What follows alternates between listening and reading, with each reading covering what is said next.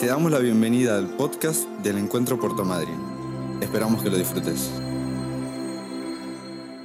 Quiero que prestes atención y que prepares tu corazón para que entiendas cuál de estos mensajes es para vos. Y vamos a ver algunas historias y algunas cosas que pasan cuando el reino de Dios llega a tu vida. Yo puse solo cinco cosas. Hay mil cosas más que el Señor puede hacer, pero podríamos estar días hablando de las realidades que el Señor puede transformar. Cuando el reino de Dios llega a tu vida, el reino de Dios activa tu fe. Porque aquellas limitaciones que naturalmente tenemos son transformadas por el reino de Dios. Aquello que vos no podías ver, lo vas a poder ver porque el reino de Dios lo empieza a hacer realidad. Y hay una palabra que quiero que leamos juntos, que está en Romanos 4:17. Y dice así, Dios le está hablando, están hablando de Abraham.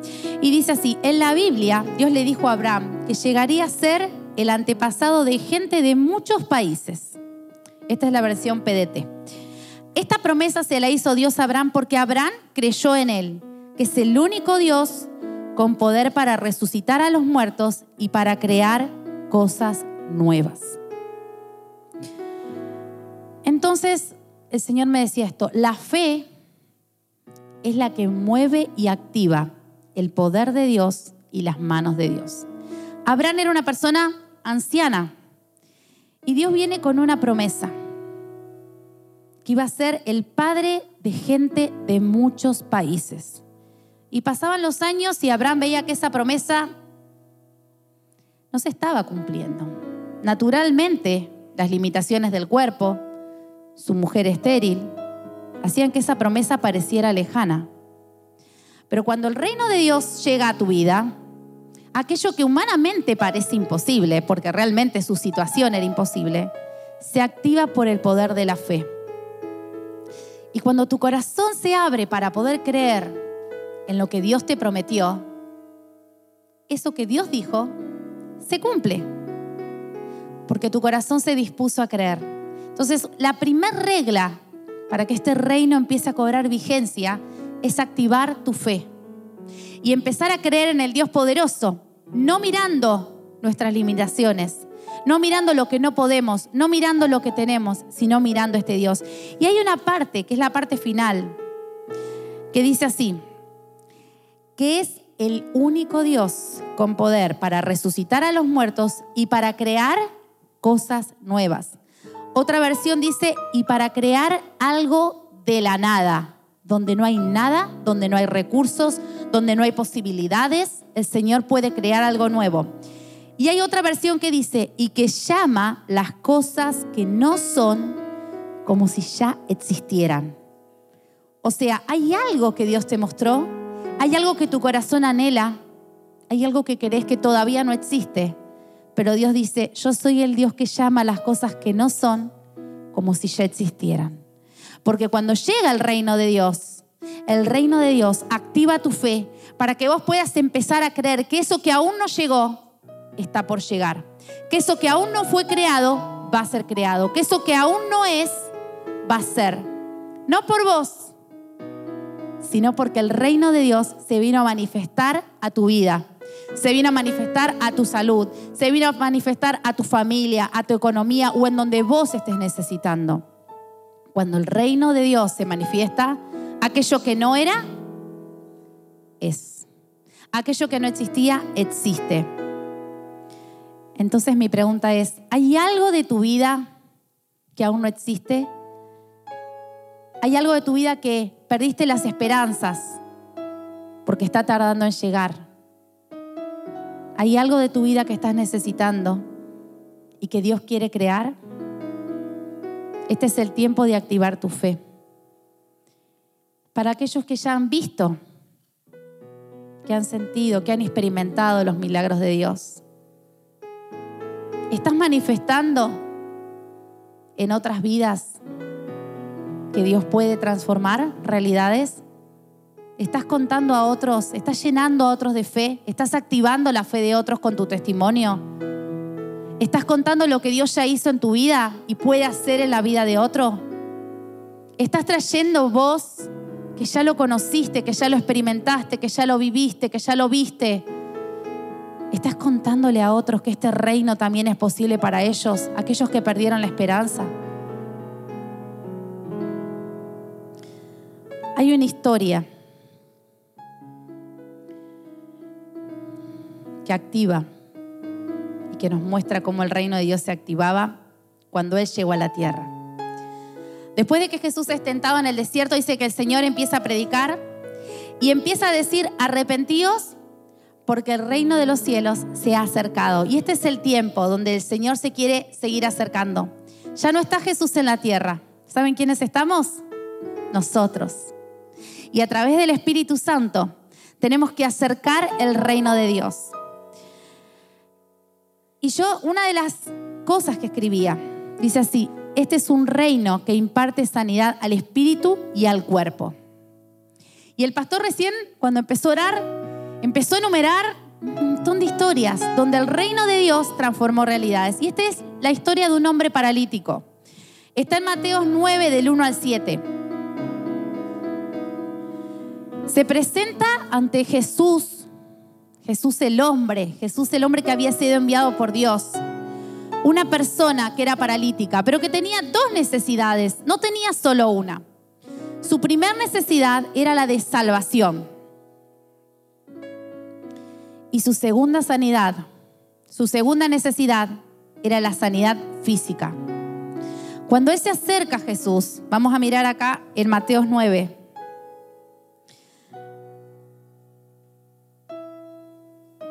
Jesús le dijo, ánimo hijo, tus pecados quedan perdonados.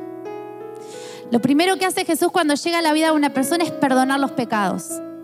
Y ya hace varios domingos que venimos escuchando del perdón de pecados, de lo que Dios quiere hacer transformando tu vida, aquello que te alejó de Dios, aquello que te separó de Dios, el pecado que hay en vos. Lo primero que hace Jesús es transformar tu realidad espiritual cambia tu destino. El pecado que te separa ya no es un impedimento. Jesús te acerca al Padre. Lo primero que hace es perdonar los pecados. Y en ese momento, cuando los pecados son perdonados, hay algo que se rompe y es la enfermedad. Porque el pecado que ese hombre tenía era el que estaba haciendo que no pudiera caminar, estaba atado a la realidad espiritual que Satanás había planeado para él, separado de Dios e impedido físicamente. Pero el Señor llega a su vida con el reino de Dios y se acerca a él, le perdona los pecados, le cambia el destino y encima lo sana. Y ahí había un par que estaban mirando medio mal porque decían, ¿cómo un hombre puede perdonar los pecados? Y Jesús, que conoce nuestro corazón, que conoce nuestros pensamientos. Contesta así. ¿Por qué dan lugar a tan malos pensamientos? ¿Qué es más fácil decir tus pecados quedan perdonados o decir levántate y anda? Pues para que sepan que el Hijo del Hombre tiene autoridad en la tierra para perdonar pecados, se dirigió entonces al paralítico y le dijo, levántate, toma tu camilla y vete a tu casa. Y el hombre se levantó y se fue a su casa. A ver, al ver la multitud se llenó de temor y glorificó a Dios por haber dado tal autoridad a los mortales. El Señor con su reino se acercó y cambió y transformó una vida a través del perdón de los pecados y a través de la sanidad. Quizás este sea el tiempo donde vos necesitas ser perdonado necesitas tener un encuentro con Dios. O quizás seas de los que en este tiempo están esperando la mano de poder de Dios. Una manifestación del reino sobre tu salud, sobre algo que todavía no ves, pero que pronto el Señor va a hacer. Y este es el reino de Dios. Jesús se acercó para sanar, se acercó para libertar, se acercó para cambiar realidades y cambiar destinos vamos a ver otra historia. Porque el reino de Dios también, además de sanar los impedimentos físicos, sana heridas del alma. Y vamos a ver esta historia en Marcos 1, perdón, Marcos 1:40. Y es la historia de un hombre que era leproso. Y ya hemos escuchado muchas veces historias de leprosos. Y, y en mi corazón cuando yo empezaba a pensar en esta historia, no pensaba solamente en la lepra, pensaba en lo que había en el corazón de ese hombre. Resentimiento, amargura, soledad. ¿Cuántas cosas pesaban en su corazón? Cuando trabajamos con el ABC, con nuestros líderes, algo de lo que Estela me decía una vez y yo decía, qué verdad, porque las heridas del alma son a veces una de las más difíciles de soltar. Perdonar. Este hombre había sido alejado de la sociedad. ¿A quién le gustaría vivir lejos de su familia? Estaba apartado, estaba solo, seguramente estaba enojado con el que le contagió seguramente estaba enojado con aquellos que veía vivir bien y él tenía que estar gritando que estaba contaminado, no se podía acercar a nadie. Había heridas en su corazón, había soledad, había tristeza. Y entonces este hombre se acerca a Jesús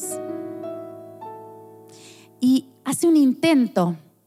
¿Qué hacía entre la gente? Yo me lo imagino disfrazado, encapuchado, porque él no podía estar ahí rompe una regla. La regla es, él no podía estar entre la gente. No podía estar entre la gente. Entonces él escucha, yo me imagino que él escucha o alguien le cuenta que había un Jesús que había acercado el reino de los cielos y que estaban pasando cosas que no pasaban. Entonces yo me imagino a este hombre con esa actitud de no queriendo levantar sospechas entre la gente, rompiendo una regla para ver si algo en su vida podía ser transformado. Y se acerca a Jesús. Y él le dice, si quieres, puedes limpiarme. Rompe una regla. Y Jesús también rompe reglas. Porque Jesús no lo rechaza.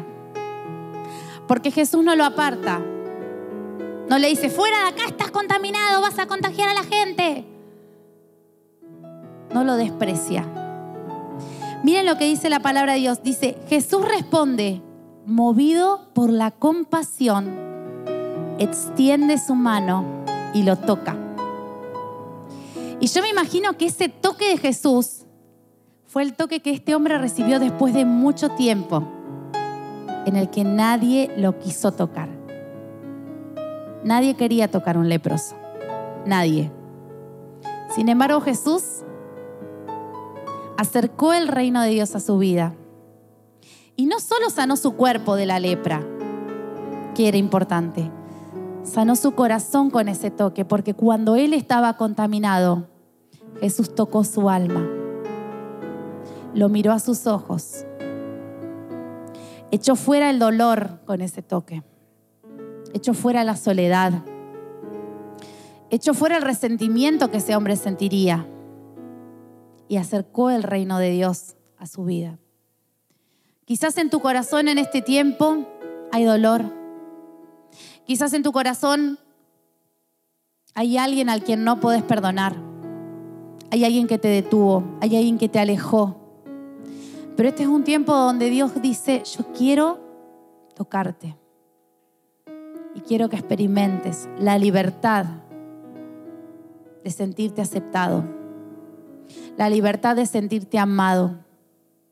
Hay heridas que son heridas del corazón y que ni un psicólogo ni el mejor coach del mundo puede sanar, que solo Jesús puede vendar. Las heridas del corazón solo Él las conoce. El Señor sabía lo que había en el corazón de este hombre. Por eso lo tocó porque ese hombre necesitaba ser tocado, ese hombre necesitaba ser acariciado para poder vivir una nueva realidad. Porque cuando el reino de Dios se acerca, no solo sana tu cuerpo, sino que también viene a sanar tu alma y todo lo que estaba roto adentro tuyo comienza a ser restaurado por el poder del toque de Dios. Un Dios que rompe reglas, un Dios que tiene compasión. Y a mí me, me, cautivó mucho un video que estamos viendo con los niños sobre Mateo. Eh, un video, no sé cuántos años tendrá esta película, pero eh, cuando lo miramos, a mí me cautiva eh, la mirada de Jesús. Me quedó tan penetrada esa mirada que yo siempre soñé con esa mirada en mi vida. Señor, yo quiero ver. Y cuando yo miraba esa película con los niños, yo les decía, miren cómo mira Jesús. Miren cómo mira esos ojos llenos de amor. Yo me imaginaba cuando veía esta historia, estos ojos de compasión sobre ese hombre disfrazado, tapado, que estaba buscando una oportunidad. Y cuando el reino de Dios llega a tu vida, es Jesús que te empieza a mirar con ese amor que nadie te miró por mucho tiempo. Y esa soledad que había en tu corazón se transforma por el amor de un Dios que se manifiesta y te hace sentir amado, amada, cuidada, perdonada, restaurada. Esas son las cosas que pasan cuando el reino de Dios viene sobre nosotros. El reino de Dios también trae perdón y rompe con prontuarios. Y esta es la historia de una mujer que era adúltera y que fue pescada en el momento justo, justo. No había forma de, de zafar, no había forma de decir yo no fui. Es como atraparon al ladrón robando, atraparon al asesino en el momento que tenía el revólver o el cuchillo. No, esa mujer estaba condenada, ya está, pobre mujer. Y así la llevan ante Jesús. El objetivo era probar a Jesús, pero en el medio había una mujer que estaba a segundos de perder su vida. Y entonces en ese momento el Señor me hace pensar en el corazón de esa mujer. ¿Saben el miedo que tendría esa mujer? Estaba a punto de morir. ¿Cómo te sentirías vos si sabes que en unos segundos vas a morir? Se acaba todo. Se acaba todo. Ya está, tu vida termina. Iba a ser apedreada hasta morir. Encima, no era que era un segundo. Era una muerte dura, era una muerte dolorosa. Y esa mujer, yo me la imagino con un corazón desesperado. Quisiera poder imaginar cuál habrá, sido la actitud de esta mujer. ¿Habrá estado quebrantada, callada, llorando por dentro? ¿Por dentro? ¿O habrá estado enloquecida a los gritos pidiendo ayuda? ¿Cuál sería esa situación? Sin embargo, los hombres que la habían llevado, esta historia está en Juan 8, los hombres que la habían llegado no les importaba nada, ni lo que sentía, ni lo que había hecho,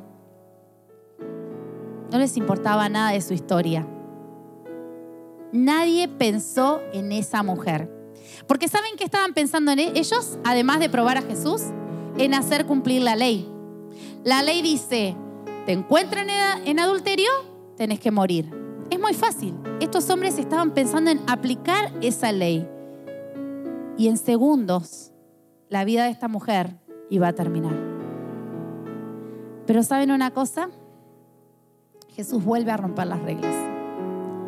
Porque cuando hay una multitud de hombres gritando, esta mujer es una adúltera, esta mujer necesita morir, esta mujer no merece vivir, viene Jesús y le da una oportunidad.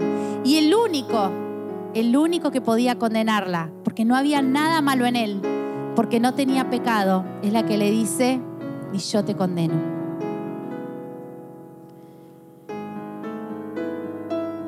En el versículo 11 de Juan 8, Jesús pregunta, versículo 10, dice, Jesús se puso de pie y le dijo, mujer, ¿dónde están ellos? Aquellos que te acusan. ¿Quién te va a tirar la primera piedra? ¿Quién es el que de acá tiene la suficiente santidad para decir, yo puedo, yo la puedo condenar porque no hay nada malo en mí? Nadie de esos hombres podía tirarle una piedra porque todos eran pecadores. Todos tenían algo malo en su corazón. Todos tenían historias que pesaban sobre su corazón. Y Jesús le dice, ¿alguien te condenó? ¿Cómo? Recién hace 10 minutos estaban todos pidiendo su muerte. De repente Jesús, con su sabiduría, cambia una historia. Entonces, la mujer, yo me imagino la ventanita de su corazón, sus ojitos se empiezan a llenar de esperanza cuando empieza a ver que esas piedras caen y esos hombres que querían hace cinco minutos matarla y que ella sabía que no tenía posibilidad, se van. Pero quedaba uno, que era Jesús. Y él sí la podía apedrear, porque en él no había pecado, porque en él no había nada oculto, porque en su corazón no había nada malo. Pero como él vino a traer el reino de los cielos a la tierra, vino a cambiar realidades, le dice, ni yo te condeno.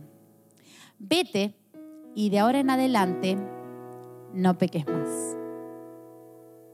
¿Saben lo que hizo Jesús? Le quitó la etiqueta. La etiqueta que le decía adúltera. La etiqueta que la condenó.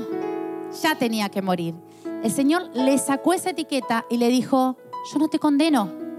Quítate eso que te dijeron. Olvídate de tu pasado. Salí de acá y no peques más. Entonces yo empecé a imaginar y dije, ¿qué habrá pasado con esta mujer? ¿Ustedes piensan que esta mujer volvió a cometer adulterio? No. Pero no por temor. No por temor a que esta vez sí me maten, que esta vez no intervenga Jesús. Porque una mirada de amor, una mirada de perdón, una mirada de no condenación, le trajo libertad, le trajo futuro y le trajo esperanza. Entonces yo me imagino a esta mujer caminando libre, obedeciendo. No voy a pecar más, porque la mirada de este hombre que trajo el reino de Dios con una nueva ley transformó mi vida.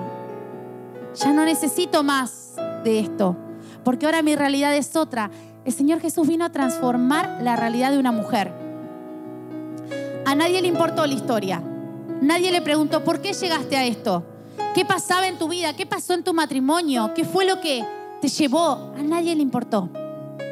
Pero Jesús vino a cambiar un pasado y vino a darle a esta mujer un futuro y una esperanza con su perdón, con su compasión, con su mirada de amor.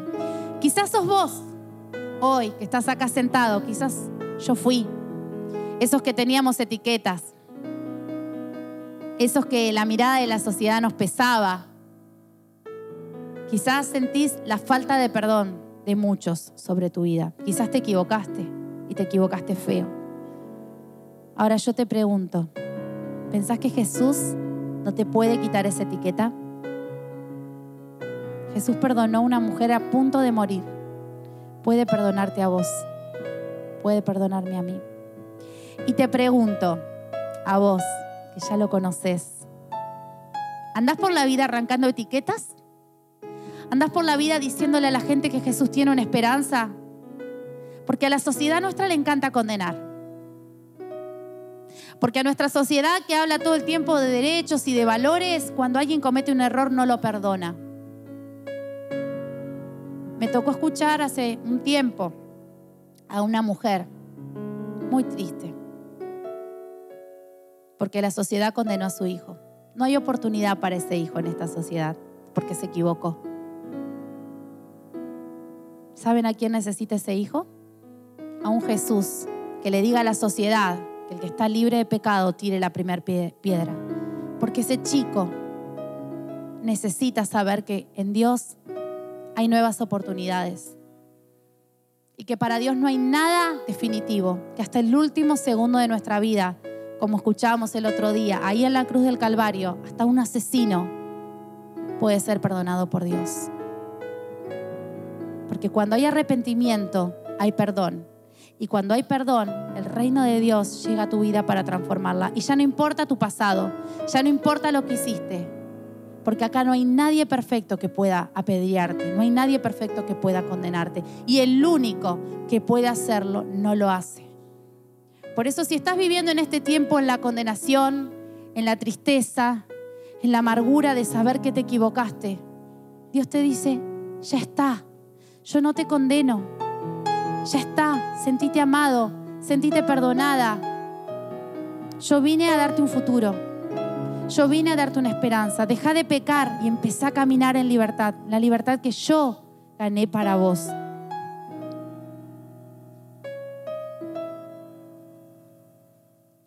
Y para terminar, el reino de Dios activa lo sobrenatural por sobre lo racional.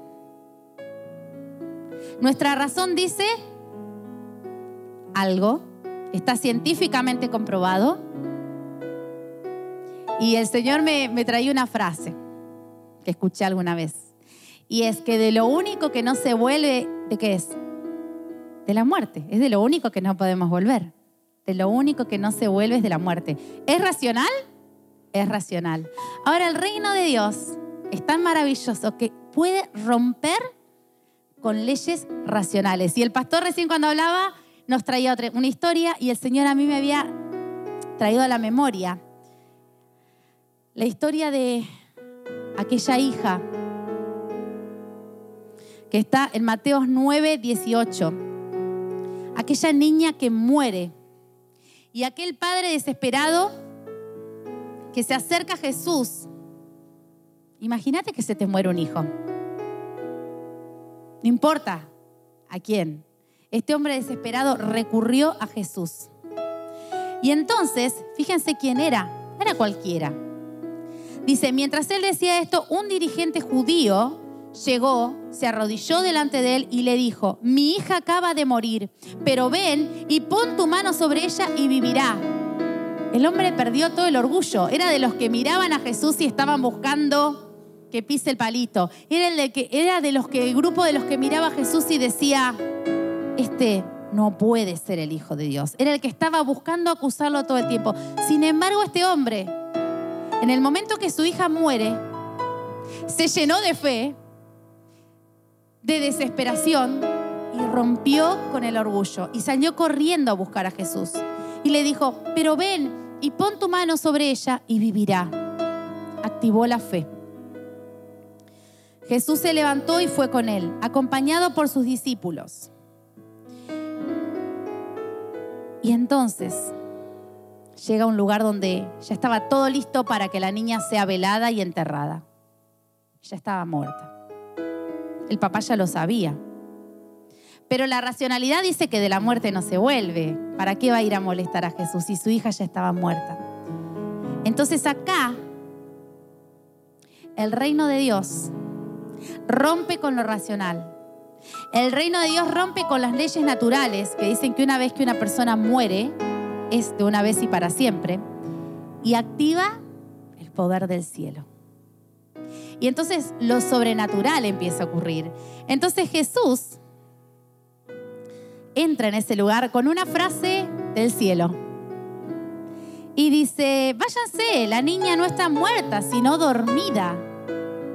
Una frase del cielo, porque humanamente la niña estaba muerta, entonces no puede dormir. Ya la mamá trató de despertarla, ya todos comprobaron que no tenía pulso, que su corazón no latía, ya estaba fría, en su cuerpo no había vida. Pero Jesús interrumpe con una frase del cielo y dice, solamente está durmiendo. La gente de ahí habría mirado con desconfianza. Algunos otros se rieron. Nadie creyó en esta frase del cielo. Entonces, dice la palabra, empezaron a burlarse de él. Pero cuando se les hizo salir, entró él, tomó la mano de la niña y ésta se levantó. El cielo se activó en esa niña. Y aquello que era racional, aquello que no podía ser cambiado, fue transformado por el poder de Dios. ¿Hay algo imposible para nuestro Dios? ¿Hay algo imposible para que el reino de Dios se manifieste en la tierra?